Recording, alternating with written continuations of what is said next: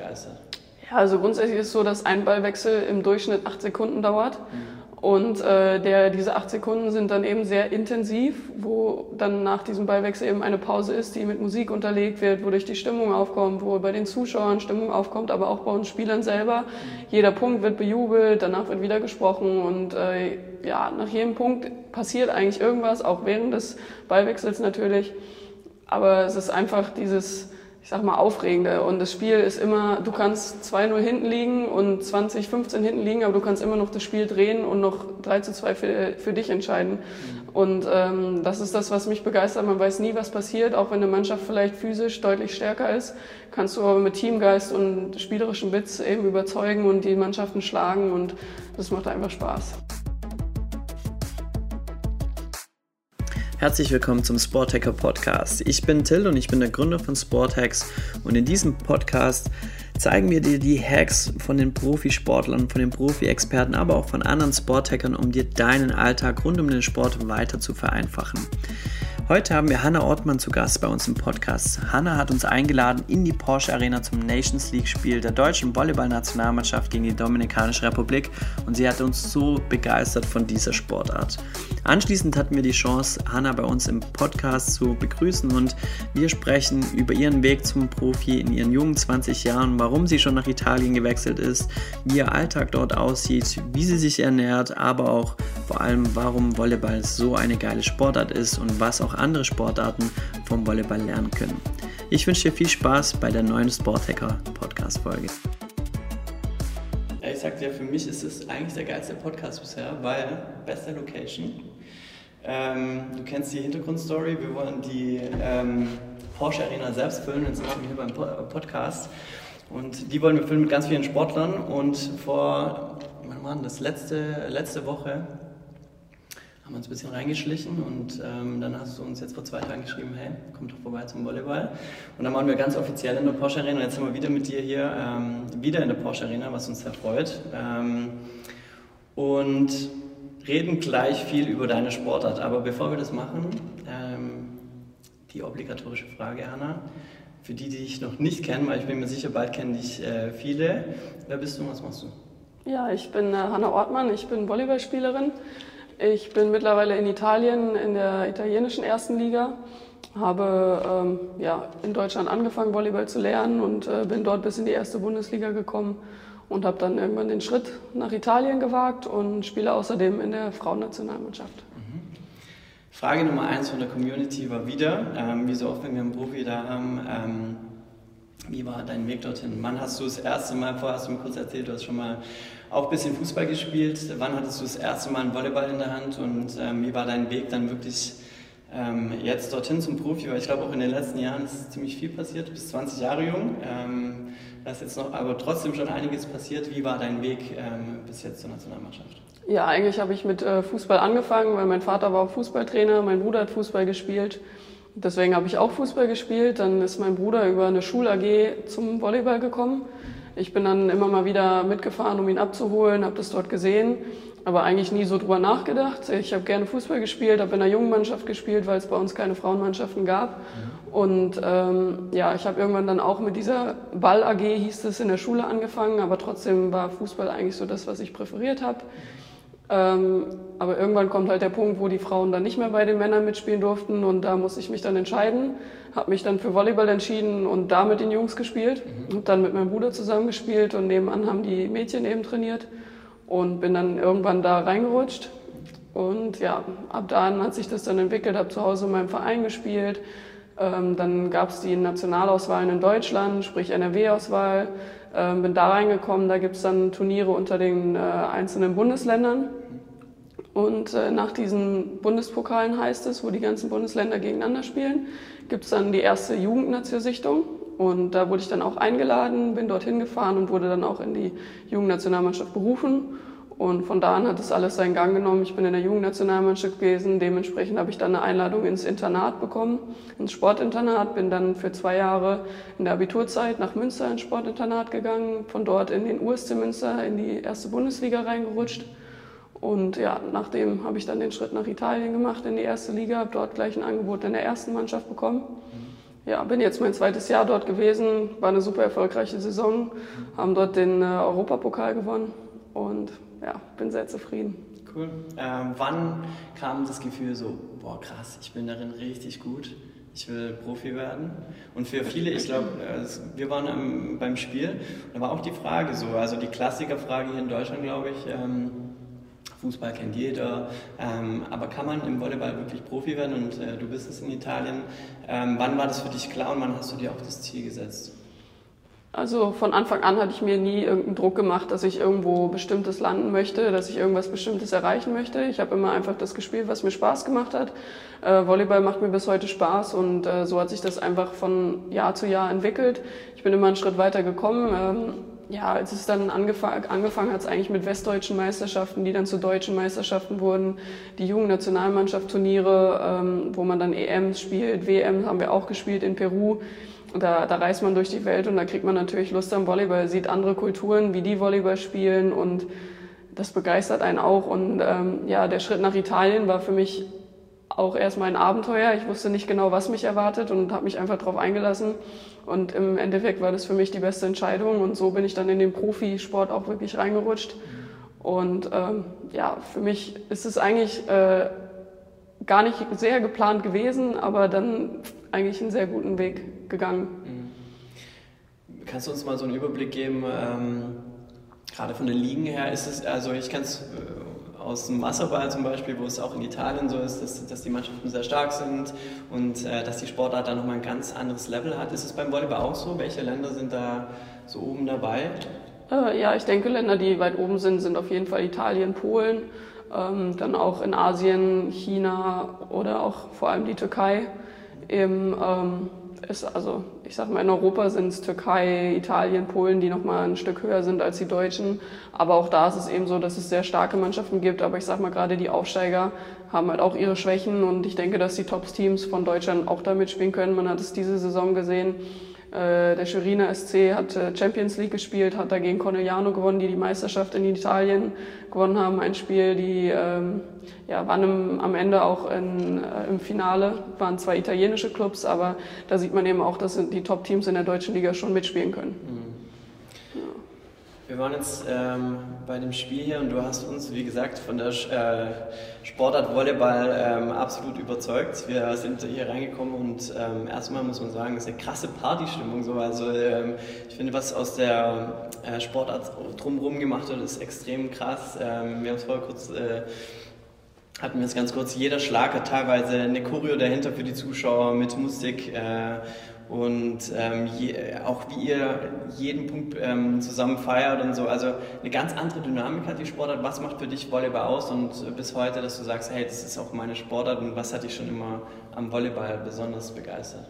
Ja, also grundsätzlich ist es so, dass ein Ballwechsel im Durchschnitt acht Sekunden dauert. Mhm. Und äh, der, diese acht Sekunden sind dann eben sehr intensiv, wo dann nach diesem Ballwechsel eben eine Pause ist, die mit Musik unterlegt wird, wodurch die Stimmung aufkommt, wo bei den Zuschauern Stimmung aufkommt, aber auch bei uns Spielern selber. Jeder Punkt wird bejubelt, danach wird wieder gesprochen und äh, ja, nach jedem Punkt passiert eigentlich irgendwas, auch während des Ballwechsels natürlich. Aber es ist einfach dieses ich sag mal, aufregende. Und das Spiel ist immer, du kannst 2-0 hinten liegen und 20, 15 hinten liegen, aber du kannst immer noch das Spiel drehen und noch 3 zu 2 für, für dich entscheiden. Mhm. Und ähm, das ist das, was mich begeistert. Man weiß nie, was passiert, auch wenn eine Mannschaft vielleicht physisch deutlich stärker ist, kannst du aber mit Teamgeist und spielerischem Witz eben überzeugen und die Mannschaften schlagen und das macht einfach Spaß. Mhm. Ich glaube, dieser Teamgeist ist uns extrem aufgefallen, vor allem beim ähm beim Aufwärmprogramm, wo ihr verschiedene Übungen durchgemacht habt und ihr seid ans Netz vor und habt eure äh, Schmetterbälle da gemacht und nach jedem Schlag wird, äh, schlagt ihr euch ab. Also man hat das Gefühl, nach jeder, wie du sagst, nach jeder Aktion passiert irgendwas oder dieser Teamgedanke wird nochmal, ähm, vor allem nach Punkten, trefft ihr euch immer einmal in so einem Huddle und ähm, besprecht da nochmal was oder auch in den Auszeiten. Die ganze Zeit ist dieser Teamgeist krass ähm, im Vordergrund, was ich so aus dem Fußball nicht ganz so krass kenne. Ähm, meine Frage ist jetzt wirklich immer, seid ihr auch, äh, es, es, läuft nicht immer alles super, würdest du sagen trotzdem, dass dadurch ist es immer sehr, sehr positiv oder werden da auch Dinge äh, konstruktiv nochmal oder ist es immer ein positives Pushen, gerade diese einzelnen Aktionen?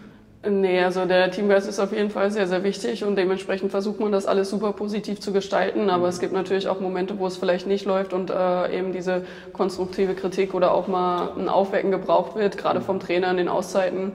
Ähm, Wenn es nicht läuft, kommt auch mal ein Einlauf, äh, was halt vielen auch mal gut tut. Also es ist nicht alles nur Friede, Freude, Eierkuchen, da ist schon, mhm. schon auch ein bisschen was dahinter. Mhm.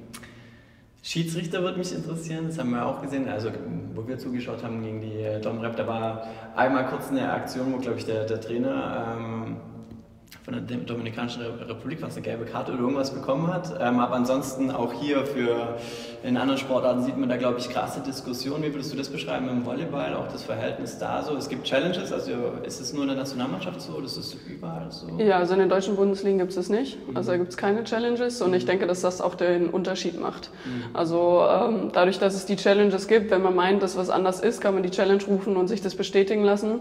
Und dadurch gibt es einfach deutlich weniger Diskussionen. Wenn es jetzt keine Challenges gibt und es nur von der Schiedsrichterentscheidung abkommen, äh, drauf ankommt, dann natürlich gibt es Diskussionen, wenn man mal eine andere Meinung hat. Aber durch diese Challenges wird es eben deutlich erleichtert und es gibt einfach deutlich weniger Diskussionen. Mhm. Wie siehst du das? Was glaubst du, ähm, wenn du so andere Sportarten siehst, ähm, gerade Fußball oder sonst irgendwas, glaubst du, was können andere Sportarten so vom Volleyball mitnehmen? Oh, das ist eine schwierige Frage. Direkt raus. ähm, ja, ich denke einfach der Teamgeist, die, die Begeisterung, der, ähm, ja, einfach was Teamgeist auch ausmachen kann. Mhm. Eine Mannschaft, die super zusammenspielt, kann äh, gegen eine Mannschaft mit sechs super Individualspielern locker gewinnen, einfach nur dadurch, dass sie als Team spielen, dass sie ähm, ja, einfach zusammenarbeiten.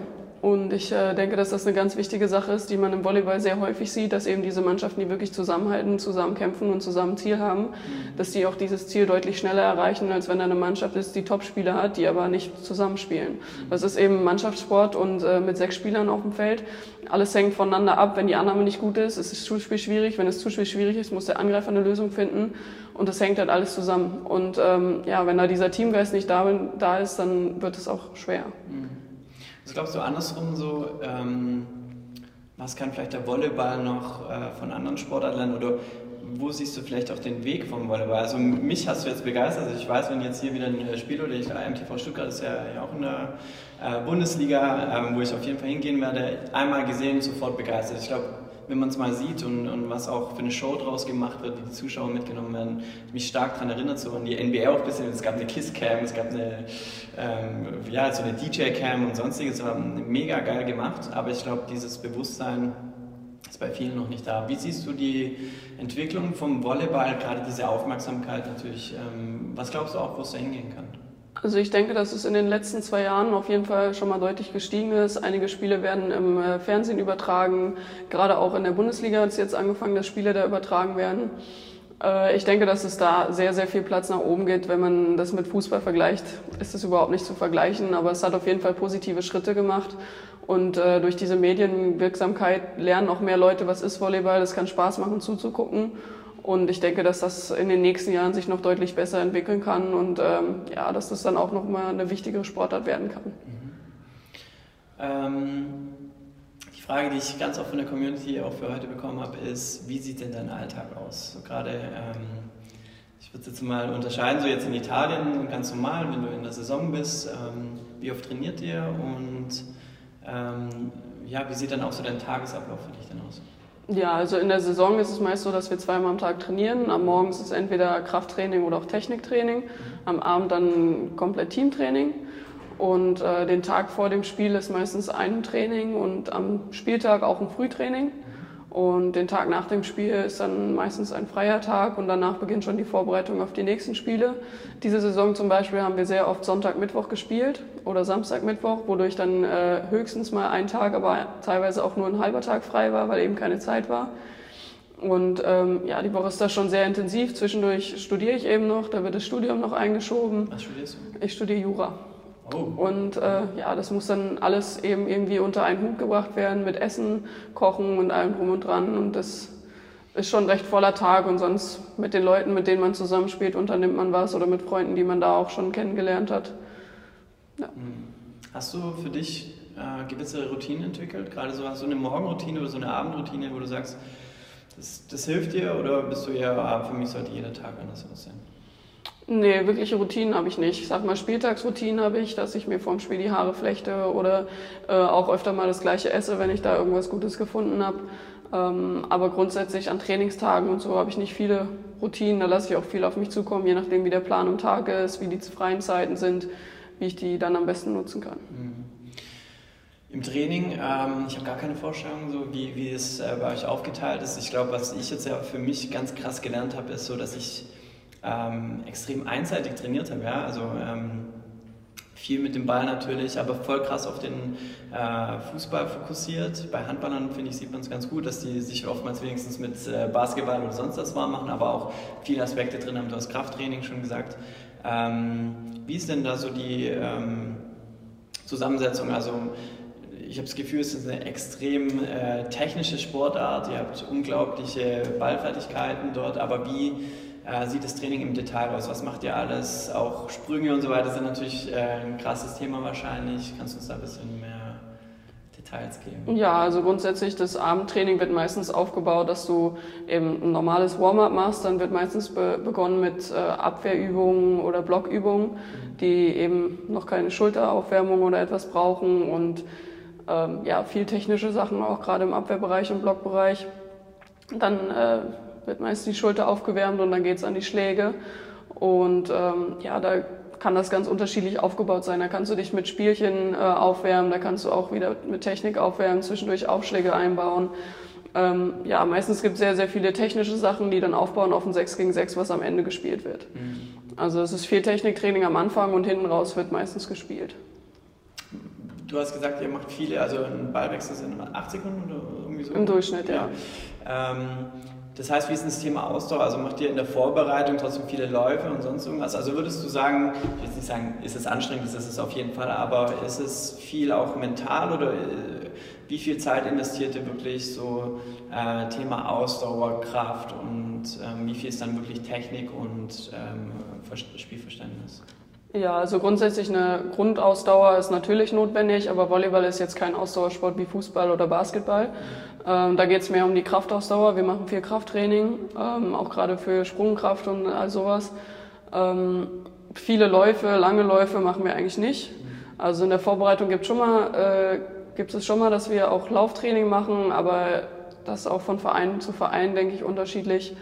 Und ähm, ja, es ist nicht sehr auf Ausdauertraining aufgebaut. Es ist mehr auf Krafttraining, Techniktraining da viel aufgebaut als mhm. äh, in Richtung Ausdauer.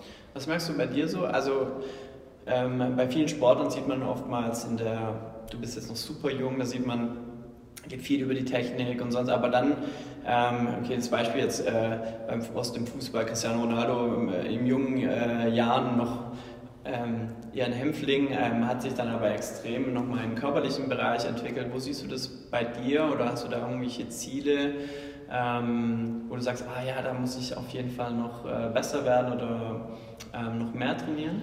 Ja, also im Technikbereich definitiv. Ähm, ja, ich denke, da kann jeder Spieler immer noch mehr lernen, gerade junge Spieler. Ich bin noch sehr jung für das, was es gibt und äh, da kann ich mich definitiv in allen Bereichen noch deutlich verbessern. Ich habe immer zwischendurch auch mal die Position gewechselt. Dementsprechend spiele ich auf der Position, auf der ich spiele, auch noch nicht sehr lange. Und äh, da gibt es eben viele technische Sachen zu verbessern. Im Krafttraining grundsätzlich muss ich viel arbeiten. Ich hatte jetzt die letzten zwei Jahre, die ersten Jahre, wo ich wirklich viel gearbeitet habe. Und äh, da bin ich lange noch nicht an meinem Limit erreicht und auch nicht an dem Körperbau, den ich für den Leistungssport eben brauche. Wir haben vorher gesprochen ähm, über die Zuschauer. In der Porsche Arena ähm, vor zwei Tagen, ich glaube, hier passen so 6.000, 7.000 Leute rein. Ähm, unser Fazit war so ein bisschen, oh, es müssen viel mehr da sein, aber es war jetzt auch unter der Woche, ich glaube, es sind mehrere Faktoren. Du meintest aber auch, dass ähm, das ist vor allem in Italien bei euch, wenn es äh, am Ende um die Wurst geht, dass da super viele Leute da sind. 6000 Zuschauer. Ich, mein höchstes war 4000 Zuschauer und ich habe Elfmeter verschossen vor 4000 Zuschauern und äh, da war ich ein bisschen älter als 20. Thema Druck, ähm, spürst du das? Ähm, ich habe das Gefühl gehabt, so, du machst es relativ locker, du hast auch viel Verantwortung übernommen, auch die wichtigen Punkte gemacht. Thema mental. Ähm, wie sieht das wirklich innerlich aus und hast du da irgendwie, trainierst du das oder sagst du, hm, ähm, ich komme damit ganz gut klar. Ähm, wie ist das für dich? Ja, ich habe da recht viel Glück. Also ich bin mental eigentlich sehr starker Spieler. Ich bin vor den Spielen nicht nervös und ähm, Druck lasse ich mir nicht machen und mache ich mir selber auch eigentlich wenig. Äh, dementsprechend habe ich da mental wenig Probleme, aber ich sehe natürlich auch Mitspieler, die vorm Spiel mir sagen, oh Hanna, ich bin schon wieder so nervös und ich äh, verstehe das auch. Ich habe das, wenn ich in der Schule ein Referat halten musste, war ich super nervös, aber aus irgendeinem Grund habe ich das beim Volleyball überhaupt nicht. Ich denke einfach, dass es dadurch ist, dass ich nur spiele, um Spaß zu haben und äh, mit diesem Spaß brauche ich mir keinen Druck machen und deswegen Hast du trotzdem Ziele für dich, wenn du ins Spiel gehst? Also äh, stellst du dir gewisse Dinge vor oder gibt es Gegenspieler oder sonst irgendwas, wenn du die Mannschaften kennst? Oder sagst du wirklich, oh, guck mal? Nee, also Ziele habe ich definitiv. Wenn ich irgendwas anfange, dann will ich das auch gewinnen. Also ich gehe da nicht mit einer ist mir egal Einstellung rein, sondern wenn ich da reingehe, dann gehe ich auch rein, um 100 Prozent zu spielen, meine beste Leistung abzurufen. Und äh, zum Beispiel gestern haben wir gegen Belgien gespielt. Da kenne ich die eine Spielerin, die eben auch aus meinem Alter aus, aus meinem Alter kommt und die kenne ich schon seit einigen Jahren. Und da gibt es dann nochmal so einen kleinen Extra-Kick an Motivation, weil man gegen besondere Spieler noch weniger verlieren will. Und äh, ja, da gibt es dann schon so einige Spiele, wo die Motivation nochmal ein Stück höher ist. Mhm. Würde mich weiter trotzdem bei, bei der Spielvorbereitung ähm, Thema Ernährung. Äh, was würdest du sagen, hast du da irgendwann mal, gab es einen Punkt, wo du ähm, mehr darauf geachtet hast? Ähm, Gibt es irgendwas äh, Spezifisches auch da, weil du sagst, ja, du kochst vielleicht was Bestimmtes. Ähm, hast du da gewisse Regeln für dich aufgestellt bei der Ernährung? Ja, also ich mache mir das nicht zu streng. Ich äh, esse auf jeden Fall deutlich weniger Süßigkeiten als früher. Früher war das so ein bisschen auch mit meiner Hauptnahrung. Ähm, ich esse es heute immer noch. Also es ist jetzt nicht, dass ich super streng bin, aber ich sag mal, am Spieltag achte ich schon drauf, dass ich gut esse, dass es lange anhält, dass es auch für Spiel anhält. Äh, je nachdem, welche Zeiten wir spielen, esse ich auch zu anderen Zeiten. Also da achte ich schon ein bisschen drauf, dass ich nicht zu viel Mist esse und ähm, ja, das einfach auch zu richtigen Zeiten mache. Mhm. Was ist das genau? Was heißt es genau, wenn du ein Spiel hast? Wann ist die letzte Mahlzeit? Ja, es kommt auf die Zeit an, wenn wir zum Beispiel so Spiele haben, wo wir erst 20, 30 ähm, spielen, dann ist das Mittagessen eben auch auf den Nachmittag verlegt. Mhm. Und dann ist vor dem Spiel noch mal ein kleiner Snack. Wir hatten das in der Saison oft, dass wenn wir auswärts gespielt hatten, hatten wir Mittagessen und dann gab es später noch mal einen Snack, wo wir dann auch Nudeln essen sollten, damit eben noch mal ähm, etwas mehr reinkommt, was dann eben bis zum Abendspiel anhält. Mhm. Ähm, bei uns jetzt ist es 16 Uhr. Aktuell spielt heute Abend um 20.30 Uhr. Wie sieht der Tag jetzt heute noch für dich aus? Ja, jetzt haben wir erstmal frei, dann um 17.30 Uhr äh, gibt es nochmal einen Snack eben, wo wir dann nochmal gut essen können und äh, danach ja, kommen die letzten Vorbereitungen. Ich werde mir die Haare machen, mich komplett fertig machen, die Tasche packen, ähm, ja, mir das Videopapier nochmal angucken. Was und dann, was ist da genau drauf? Ist äh, einmal ja, eigentlich die Taktik, wie wir auf den Gegner reagieren wie die Gegner spielen, was sie für typische Angriffsrichtungen haben, wie die aufschlagen, ähm, wie die Passverteilung ist in verschiedenen Rotationen ähm, ja, im Großen und Gesamten eigentlich einfach mal eine Übersicht über das Team, wie die spielen, wie die einzelnen Spieler spielen. Das heißt, ihr hattet davor schon eine Videoanalyse über den Gegner? Genau, ja, wir haben immer ähm, eine Mannschaftsanalyse, wo komplett das Spiel auseinandergenommen wird und dann haben wir nochmal positionsspezifisch, weil jeder Spieler eben noch auch andere Informationen braucht, die ein anderer vielleicht eher weniger braucht. Kannst du uns ein Beispiel geben? Vielleicht ist nicht für heute, aber bis wir erst in drei Tagen äh, wahrscheinlich online gehen, aber hast du uns mal ein konkretes Beispiel, was ihr da äh, genau angeht? Sind es gewisse Spielerinnen, auf die du dann schlägst oder sonstiges, dass wir ein Gefühl dafür bekommen? Ja, auf jeden Fall im Aufschlag zum Beispiel gibt es verschiedene Annahmespielerinnen, die eben schwächer sind als andere. Da wird sich ein Aufschlagziel rausgesucht. Äh, zum Beispiel bei dem Spiel, wo ihr da wart gegen die Dominikanische Republik, die sind immer viel mit dem Mittelblocker, wenn er einen Schuss angreift, mitgegangen. Ähm, das spricht auf der von unserer Sicht linken Seite vom Feld, wo dann der Doppelblock dort meist zu ist und dann auf der anderen Seite aber eher an einer Block. Äh, wodurch es eben für unser Spiel leichter ist, das über, das über die andere Seite aufzubauen. Da ist für unseren Angreifer einfach ist. Also da gibt es ähm, eben verschiedene Möglichkeiten, je nachdem, wie die Gegner spielen, da ja, so Taktiken rauszusuchen, was uns das Leben leichter macht oder auch zu verstehen, was eben die machen. Mhm. Ähm, wie viel, also wie lange dauert so eine Videoanalyse auch so? Also hast du das Gefühl, dass dieser taktische Aspekt nochmal ähm, äh, jetzt mit der Zeit, wo du dann in die Nationalmannschaft kommst und so, ist da nochmal ein krasser Unterschied dann auch im Vergleich ähm, zur Bundesliga oder sonstiges oder auch jetzt in Italien nochmal? Ähm, wird es dann nochmal alles immer ein bisschen mehr oder würdest du sagen, es ist überall eigentlich gleich? Mm, nee, ich denke, einem bestimmten Level ist es eigentlich relativ gleich. Also in Italien machen wir auch sehr viel Taktikbesprechungen. Es kommt bei den Spielen immer äh, auch darauf an, ob man sich mehr auf sich selber fokussiert oder auf den Gegner, je nachdem, wie intensiv der Gegner sich unterscheidet. Wenn zum Beispiel eine Spielerin ist, die ganz klar nur eine Sache macht, dann ähm, fokussiert man sich auch mal darauf, um zu wissen, wie man darauf reagiert. Wenn die aber ein grundsätzliches Spiel nur haben, was man gut unter Kontrolle kriegt, dann konzentriert man sich auch öfter mal auf das, was man selber machen soll, auf das eigene Spiel, was man verbessern muss. Mhm. Ähm, ja, da gibt es auch Möglichkeiten, äh, worauf man sich mehr fokussiert. Ähm, das Thema Italien würde mich weiter interessieren. Ähm, kannst du uns da so ein bisschen mitnehmen? Also ich glaube, wo ich recherchiert habe, da ging alles auf einmal innerhalb von zwei Jahren super schnell. Dann lese ich ähm, Bundesliga-Debüt, Nationalmannschaft-Debüt ähm, und dann kurze Zeit später gehst du nach Italien, äh, gewinnst da den äh, Challenge Cup. Ähm, Gerade das Thema Italien. Wann kam die Anfrage, wann ging das los und was ist dann in dir passiert und äh, wie schnell war für dich klar, ah, ja, das mache ich? Ja, also die, ich sag mal, die ersten Anfragen kamen schon zur Jugendnationalmannschaft-Zeit von meinem Manager, den ich jetzt habe. Ähm, der hatte mir, ich glaube, vier Jahre schon über Facebook geschrieben. Ähm, aber ich hatte eigentlich nie den Gedanken, ins Ausland zu gehen. Deswegen habe ich da auch meistens nicht darauf reagiert. Und äh, zum Schluss war ich mir jetzt nicht mehr so sicher, was ich jetzt in Deutschland machen will, wie ich spielen will, wo ich spielen will. Und ähm, da hatte ein Freund von mir auf die Nachricht von meinem Manager geantwortet, sodass ich da mehr Informationen bekomme, weil ich ihm eigentlich gesagt habe, ja, nee, ich habe kein Interesse, danke. Mhm. Ähm, und da kam dann aber mehr Informationen und dann habe ich mir das doch mal durchgelesen, weil ich mir gedacht, hä, wieso schreibt er mir dann auf einmal? Und äh, ja, dann hat sich das ganz interessant angehört und ich habe mir gedacht, ich probiere es einfach. Wenn es nicht ist, dann ist es nicht, aber ähm, ja, eben ein bisschen Abenteuer. Ich habe dann unterschrieben und musste, glaube ich, eine Woche später auch schon dort sein. Ich äh, ja, bin eigentlich losgefahren und wusste nicht wirklich, was auf mich zukommt.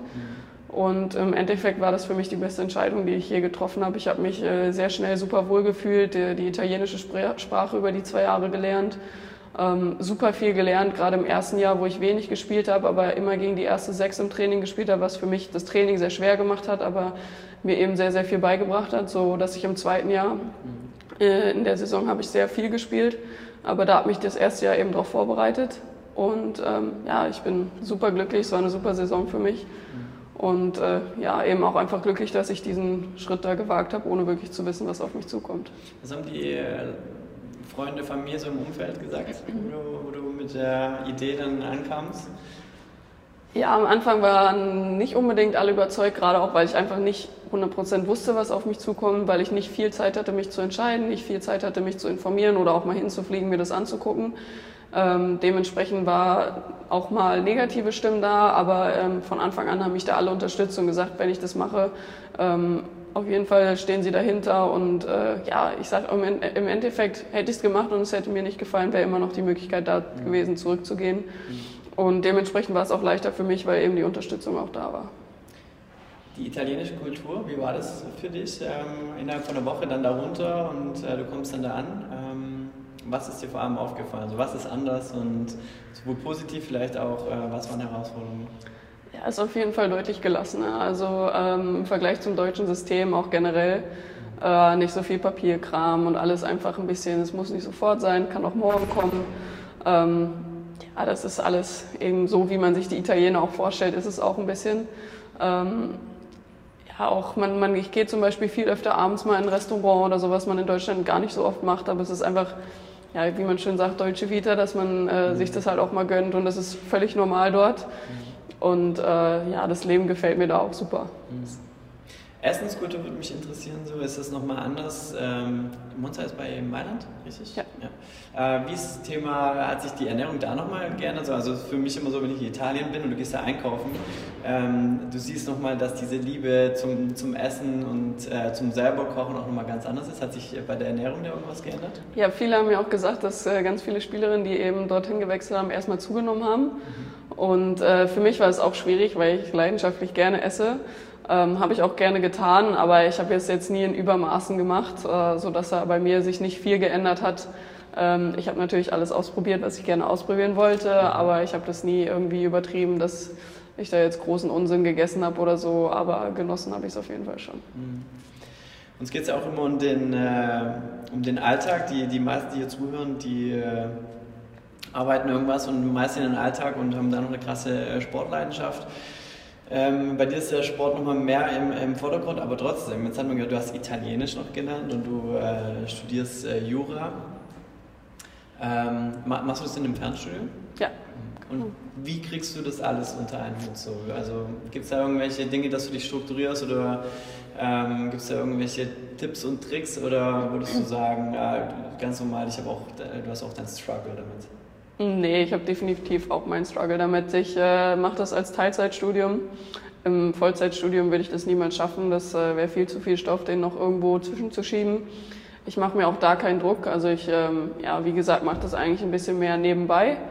Ähm, habe aber, also normalerweise machst du drei Module circa pro Semester, da wo ich studiere und ich mache ein oder zwei. Je nachdem, wie das Semester auch ist. Wenn ich zum Beispiel jetzt letzte Saison hatten wir sehr, sehr viele Spiele da habe ich dann ein Modul gemacht, aber jetzt zum, über den Sommer, wo wir zwischendurch auch freie Zeiten haben, da versuche ich dann zwei unterzuschieben. Ähm, das mache ich dann auch immer so ein bisschen abhängig davon, wie voll der Plan ist. Ja, und ich muss mich da auch schon motivieren, mhm. manchmal mich da eben dran zu setzen. Gibt es selbst als Profisportlerin auch die Tage, wo so, uff, jetzt habe ich Training und heute Morgen und boah, später haben wir nochmal Training. Gibt es die Phasen ehrlich gesagt dann auch? Ich denke, das hat jeder Sportler. Gerade ich mag nicht so gerne das Krafttraining und wenn dann wieder morgens Krafttraining ansteht oder zum Beispiel vor allem in der, in der Saisonvorbereitung, wenn jeden Tag man mit Muskelkater aufsteht und er jeden Tag schlimmer wird, da gibt es dann auch die Momente, wo man sich denkt, so, oh, nicht schon mhm. wieder. Aber ja, im, Endeffekt ähm, ja, muss man sich angucken, wofür, es, wofür man das macht und dann lohnt sich das Aufstehen auch wieder. Hast du da konkrete Ziele? Also gerade wenn du dieses Warum nochmal äh, äh, hinterfragst, weil du hast jetzt schon gesagt, ähm, der Spaß ist es auf jeden Fall, der dich antreibt, aber gibt es noch andere Dinge, die dich ähm, gerade antreiben, vielleicht auch was, was in der Zukunft liegt? Ja, also ich sag mal, ich sehe jetzt, wo ich bis jetzt hingekommen bin und ähm, ja, da werde ich natürlich auch neugierig, wie weit kann es noch gehen und wie ich schon gesagt habe, wenn ich eine Sache angehe, möchte ich auch die Beste sein und dementsprechend möchte ich nicht da auch jedes Training ähm, weiter verbessern, jedes Mal beweisen, dass ich Starting Six Spielerin bin. Und ähm, ja, dazu ist halt dieses Training extrem wichtig, um mich te technisch und auch im Krafttraining eben noch deutlich zu verbessern. Das Witzige war, ich habe dann nach dem Spiel, äh, haben wir geschrieben, habe ich gesagt, boah krass, weil du, äh, wie gesagt, den Game Winner auch gelandet hast mit dem äh, spektakulären Netzroller. Und ich so, boah, extrem cooles Spiel, da wurdest interviewt nach dem Spiel. Und so, Ah ja, ist nur der, nur der Anfang. Also man merkt von deinem Mindset auf jeden Fall, dass du da ähm, sehr, sehr ehrgeizig bist. Kannst du uns noch einen Ausblick geben, gerade zum Volleyball, wenn du jetzt, ähm, wir haben hier immer ganz viele verschiedene Sportler, ähm, gibt es irgendwelche Events demnächst oder sonst was, wo man Volleyball vielleicht anschauen kann wo du sagst, ja, das müsst ihr auf jeden Fall sehen oder ist es vielleicht, hey, schaut euch einfach mal ein Bundesligaspiel an, so ein Tipp, wie man sich an das Volleyball äh, herantasten kann? Ja, auf jeden Fall. Wir spielen jetzt diesen Sommer spielen wir noch die Olympia-Quali und die EM. Das sind natürlich alles interessante Spiele. Das ist jetzt äh, seit Jahren wieder die erste Chance, äh, wo wir so nah dra dran sind, dass wir Olympia schaffen können. Ähm, wir spielen in China. Ich weiß nicht genau, ob die Spiele übertragen werden. Das äh, müsste ich dann noch mal erfragen. Ähm, ja, aber das sind also mit der Nationalmannschaft natürlich immer interessante Spiele, auch andere Länder zu sehen. Aber auch die Bundesliga ist super interessant, sich anzugucken, gerade auch, weil jetzt äh, einige Spiele übertragen werden. Ähm, ist das auch eine Möglichkeit, dass man nicht unbedingt direkt hingehen muss, aber ich denke, in der Halle ist es auf jeden Fall nochmal eine ganz andere Stimmung, das live zu sehen. Mhm. Ähm, also das lohnt sich auf jeden Fall. Es war äh, gesagt, dein Bruder, mit dem hast du gekickt und er hatte noch Wolle. Dein Bruder spielt, glaube ich, auch in der Bundesliga. Ja. Ähm, wie wichtig ist für dich oder wie hat sich dein Umfeld jetzt so entwickelt? Ist es, würdest du sagen, jetzt gerade in Italien auch, ist, ist nur noch, du hast nur noch Volleyball und das ist ähm, ähm, auch dein Umfeld ist krass so geprägt oder ähm, schaffst du das immer noch auch da ein bisschen rauszugucken? Äh, nee, also ich habe auch noch Freunde zu Hause, die zwar auch Volleyball spielen, aber eben nicht auf sehr hohem Niveau. Und sobald ich zu Hause bin, möchte ich auch mal gerne raus aus dem Volleyball. Auch wenn ich selber nicht spiele, muss ich auch nicht den ganzen Tag drüber sprechen. Oder ich, ähm, ja, auch wenn ich freie Tage habe, sage ich nicht, oh, ich muss sofort wieder in die Halle, sondern ich unternehme auch gerne mal andere Sachen und komme einfach raus. Ich spiele auch gerne mal einfach in der Freizeit andere Sportarten.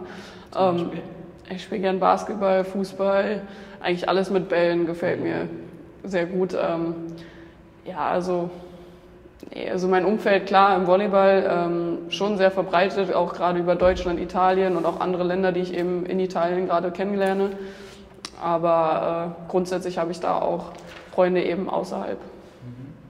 Was würdest du sagen, wenn du dann ja, ähm, im Umfeld welche siehst, die jetzt nicht auf dem Niveau spielen, so auch vielleicht vom Mindset oder allgemein, was ist dann nochmal der, der Unterschied, wo du siehst, ah, okay, das ist Profi und ähm, da hat es vielleicht nicht ganz gereicht. Oder was würdest du sagen, so ist der Haupterfolgsfaktor, wenn es jetzt auch äh, hier ein, äh, ein Volleyballspieler oder Spielerin äh, zuhört, du sagst so, ah, ja, also in der Retroperspektive siehst du, ah, das ist so ein krasser Erfolgsfaktor, das hat mir geholfen, jetzt dahin zu kommen. Ich denke, es ist einfach jedes einzelne Training. Also ähm, jede Wiederholung ist wichtig, gerade auch in der Annahme zum Beispiel sehe ich das. Jede Annahme tut mir gut, die ich mache, dadurch werde ich immer besser. Und ähm, ja, auch das Athletische natürlich ist wichtig, aber ja, im, im Grunde ist es immer besser werden zu wollen, der Wille und eben ja auch die Investition von der Zeit, mhm. äh, das zu tun. Hast du Vorbilder? Ähm, Großvorbilder habe ich ehrlich gesagt nicht, weil ich äh, auch nie eben so ins Volleyball gekommen bin oder so. Ähm, ja, also ich war früher bei meinem Bruder eigentlich mein Vorbild, weil der immer so die Schritte vor mir gemacht hat. Und ja, jetzt gehe ich eigentlich so meinen eigenen Weg und ähm, ja, möchte einfach dahin kommen, wo vielleicht andere Spieler noch waren, aber ich habe jetzt nicht unbedingt einen Spieler, den ich da groß verfolge. Mhm. Machst du für dich nochmal einige Dinge, also oder ist es für dich, wenn du jetzt sag mal, Teamtraining und Krafttraining machst, machst du nochmal ähm, einige Dinge dann selbst oder dass du dir, du bist zu Hause, musst du, ähm, schaltest du dann komplett ab oder schaust du dir vielleicht nochmal andere Videos oder sonst was, dann machst du nochmal ein paar Sachen für dich? Ja, also viele äh, Dinge, die ich jetzt mache, sind vor allem gerade auch in der Annahme, da ich die Position gewechselt habe und Annahme eben ein Bereich ist, den, der in der Position neu ist. Und ähm, da muss ich eben noch sehr, sehr, sehr viel lernen. Dementsprechend frage ich öfter mal für extra Annahmetraining. Aber auch wenn irgendwas im Training nicht gut gelaufen ist oder so, nochmal nach dem Training nochmal ein paar Wiederholungen oder auch beim Aufschlag gerade.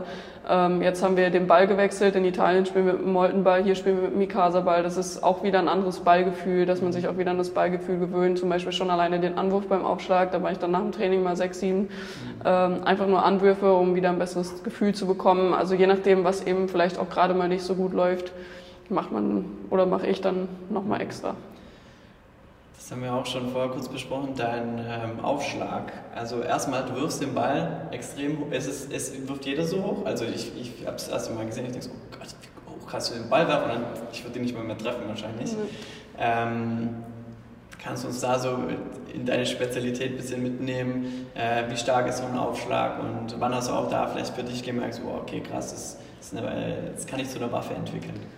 Ja, ich denke also in dem Aufschlag, den ich mache, ist es ganz individuell, wie hoch man den Ball anwirft. Es gibt einige, die lassen den ganz flach und gehen schnell. Es gibt andere, die werfen den noch höher an. Mhm.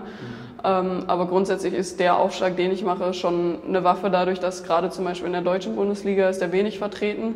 Ähm, international schon etwas mehr, aber es gibt eben auch viele Mannschaften, die wenig Aufschläge haben, die diesen Aufschlag machen, was es für die Annahme auch schwerer macht, da sie den nicht so oft trainieren. Und ähm, ja, der hat einfach nochmal deutlich mehr Speed als die Float-Aufschläge. Und ähm, ja, die Kraft ist eben, eben gefährlich. Je nachdem, in welchem Winkel er auf den Arm springt, kann er schnell wegspringen. Und ja, das macht ihn eigentlich schwierig anzunehmen. Mhm. Der Björn von uns hat gesagt, er möchte auch mal so Bälle versuchen anzunehmen. Ich auch, aber ähm, das, das, lassen wir auf jeden Fall lieber. Äh, 105 km hast du gesagt? Äh, ja, das ist mein Rekord. Also das Maximale, was ich mal geschafft habe. So stark schießen wir nicht mal mit dem Fuß. Ähm, krass, kannst du uns äh, nochmal zur, an sich zur Karriere, ähm, wie lange kann man denn Volleyball spielen? Oh, das äh, gibt ganz unterschiedliche Sachen. Also zum Beispiel in Italien spielt eine, die ist jetzt, glaube ich, an die 40. Mhm. Ähm, also da gibt es von bis. Äh, ich habe jetzt mit einer zusammengespielt, die ist jetzt 35, 36, hat schon ein fünfjähriges Kind. Ähm, also ich sage mal, in Italien ist das nochmal was anderes als in Deutschland. Da sind viele, die es nochmal deutlich länger machen. Aber da sieht man eben auch, dass einige Frauen zum Beispiel Kinder bekommen und dann aber wieder starten und noch weiter spielen. Ähm, also ich würde sagen, solange der Körper mitmacht, ist da alles möglich. Mhm. Ähm, hast du für dich da, es ist natürlich super schwierig zu sagen, weil du komplett am Anfang bist. Ähm, aber ist es dann genau dein Plan, so ah, jetzt eine coole Karriere hinlegen, äh, einige Erfolge feiern äh, Italien und mit Deutschland und ähm, wie siehst du das danach? Ich glaube, dass selbst bei Fußballern nur ganz wenige Prozent können dann sagen, so, oh, das, das war's jetzt. Ähm, könntest du dir dann vorstellen, ähm, ja, äh, in das normale Berufsleben einzusteigen oder möchtest du mal etwas mit dem Sport machen oder hast du da schon mal einen Gedanken dran äh, verschwendet? Ja, also viele sagen, ja, du musst noch zehn Jahre spielen und äh, ich glaube, also ich persönlich im Moment kann mir nicht vorstellen, dass ich noch so lange spiele. Ähm, einige Jahre werden sicher noch, ähm, aber ich mache das Jurastudium eben auch, um im Endeffekt noch einen anderen Weg gehen zu können und ich kann mir das auch gut vorstellen, dass ich da nochmal ins normale Berufsleben dann einsteige. Mhm. Ähm die EM, es steht äh, vor der Tür, richtig? Mhm. Ja. Was habt ihr da für Ziele? Ja, wir haben eine recht gute Gruppenlosung erwischt. Ähm, ich denke, das Viertelfinale zu erreichen ist erstmal unser Ziel. Ähm, ja, und ich denke, so wie wir im Moment spielen, wie wir uns immer weiterentwickeln, ist das auch eine gute Möglichkeit. Zum Abschluss gibt es immer zwei Fragen bei uns. Ähm, die haben sich aber inzwischen verändert. Ähm, Erste Frage, stell dir vor, wir schaffen es wirklich und füllen diese Porsche Arena mit ganz vielen Experten, äh, Profis, Sportlern. Äh, wenn du dann auch hier bist, mit welchem Sportler, wenn du dir einen aussuchen könntest, den wir einladen sollten, welcher wäre das und von welcher Sportart und warum? Wer fasziniert? Darf kein Volleyball-Spieler äh, oder Spielerin sein. Das ist eine schwierige Frage. Ich würde gerne mal einen Boxer kennenlernen. Ein Boxer? Ein Boxer. Ist gar nicht so unbedingt einen bestimmten, aber das finde ich auch nochmal ganz interessant, mich da zu unterhalten, wie das so bei denen läuft, mit dem Training und allem und auch was, ich sag mal, was sie motiviert zu boxen, sich da mit anderen, ich sag mal, zu prügeln. Mhm. Das finde ich ganz interessant. Schaust du jetzt also, schaust du Boxen an? Äh, ab und zu mal, dadurch, dass wir auch manchmal Lehrgänge zum Beispiel in Chiembaum haben, da ähm, ist zum Beispiel der Arthur Abraham, den habe ich da mal kennengelernt. Mhm. Ähm, da habe ich auch mal so sein Training so, so mal zwischendurch reingeschaut. Das fände ich, glaube ich, schon ganz interessant, mich da nochmal cool. ein bisschen zu unterhalten. Ich bin mal gespannt. Ähm, gestern habe ich mit dem Dennis äh, Ilber, heißt er, glaube ich, äh, Boxer, mhm. äh, geschrieben. Vielleicht ähm, können, wir da mal, können wir da mal gucken, ähm, ob wir da äh, Kontakt herstellen können. Dann kannst du mal gucken, was so ein mhm. Boxer so macht. Die zweite Frage ist eine andere. Stell dir vor, ähm, jemand hat zehn Stunden gearbeitet am Tag im Büro, so wie wir das machen, ja ähm, kommt er nach Hause und sieht das Sofa und du musst daneben stehen und der Person erklären, warum sollte sie nochmal Sport machen. Was sind deine ähm, Motivationsfaktoren für alle da draußen? Warum sollte man so viel Sport machen wie du zum Beispiel? Na, ich denke, dass man lange fit bleiben will und ähm, ein Bürojob ist natürlich auch nicht unbedingt das Beste für den Körper, wenn man den ganzen Tag am Schreibtisch sitzt. Gerade verliert man auch oft seine Haltung. Und ähm, ich glaube, dass es das Leben einfacher macht, wenn man da länger fit ist. Und ich glaube, dass es auch jeder gerne hätte, im Alter noch fit zu sein und nicht da mit irgendwelchen Wehwehchen überall sich quält. Jetzt sind wir mal gespannt, weil ich werde jetzt nächste Woche muss ich Mobility-Training machen, weil meine Hüfte wurde als katastrophal eingestuft und ähm, dann wird es genau das mit mir gemacht. Anna, wir sind durch. Vielen, vielen Dank ähm, für deine Zeit. Ähm, und danke, dass du uns fürs äh, Volleyball begeistert hast. Danke euch. Das war schon wieder. Ich hoffe, dir hat der Podcast gefallen. Wenn du möchtest, dass ich mal versuche, einen Aufschlag von Hanna anzunehmen, dann folge uns doch einfach auf Instagram. Du findest uns unter Sportex, denn dort bekommst du immer einen Einblick hinter die Kulissen und wir zeigen dir Challenges und geben dir immer wieder die Möglichkeit, ähm, Einfluss zu nehmen, so wie du es auch in unserer Community tun kannst, wo unsere Sporthacker mit uns zusammen Hacks und vor allem auch unsere Produkte entwickeln. Ich würde mich riesig freuen, wenn du uns eine, eine Bewertung abgibst und uns damit hilfst, unsere Mission weiterhin zu verfolgen, denn wir wollen den Wissensaustausch zwischen Sportlern und Profis weiter fördern, damit ja einfach alle zusammenkommen, ob Volleyball, Fußball, Triathleten, Crossfitter, egal was, Hauptsache es geht um die große Leidenschaftssport und äh, jeder kann einen Ticken besser werden und nochmal spüren, welches Potenzial in ihm steckt. Bis dahin wünsche ich dir alles Gute und wir hören uns wieder beim nächsten Podcast mit dem nächsten Sporthacker.